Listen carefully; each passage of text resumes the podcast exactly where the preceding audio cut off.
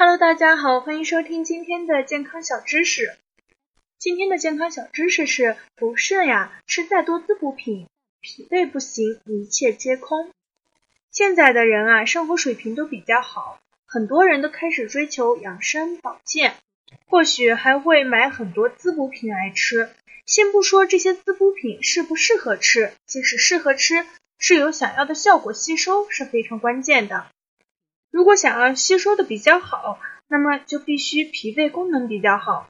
如果脾胃功能比较好，吃一些五谷杂粮效果也会比较好。如果脾胃吸收不好，吃再多的滋补品啊也是浪费。有经验的老中医在给人调理的时候，历来对脾胃的功能是非常重视的。在《黄帝内经素问·平人气象论》中有说道：“平人之常气禀于胃，胃者。”平人之常气也，人无胃，气曰利，利者死。也有后世医家提念为有胃气者生，无脾气者亡。很多人生病以后，经常会不想吃饭，那么吃药治疗的效果也会减半。如果能治疗到想吃饭了，那么不管什么病也会开始逐渐好转的。中医啊，里面有这样子的一句话。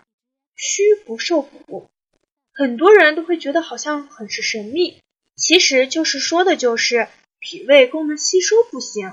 一些人确实也有肾虚症状，但是今天吃这样的补品，明天吃那样的补品，到最后非但没有什么效果，可能还会出现上火的现象。出现这种情况的原因，就是因为脾胃功能不好，消化吸收较差，平常吃饭都吸收不好。再怎么吃营养补品啊，症状反而会加重。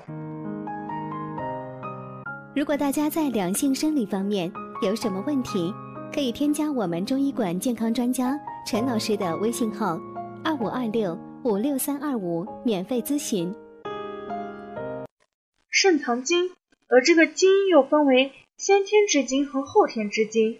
先天之精源于父母，后天之精。则靠的是脾胃运化水谷精气所化，因此啊，肾中的精华是否充沛，与脾胃功能好坏的与否是息息相关的。如果脾胃健旺，水谷精微充足，就可以不断的滋养于肾，就能让肾中精气充盈。如果脾胃虚弱，肾中精气必然会不足，那么就很容易引起肾虚肾亏。因此，想要补肾养生。脾胃不行，一切皆空。好了，感谢大家的收听，今天的健康小知识就到这里了，大家要多多收听，多多点赞哦。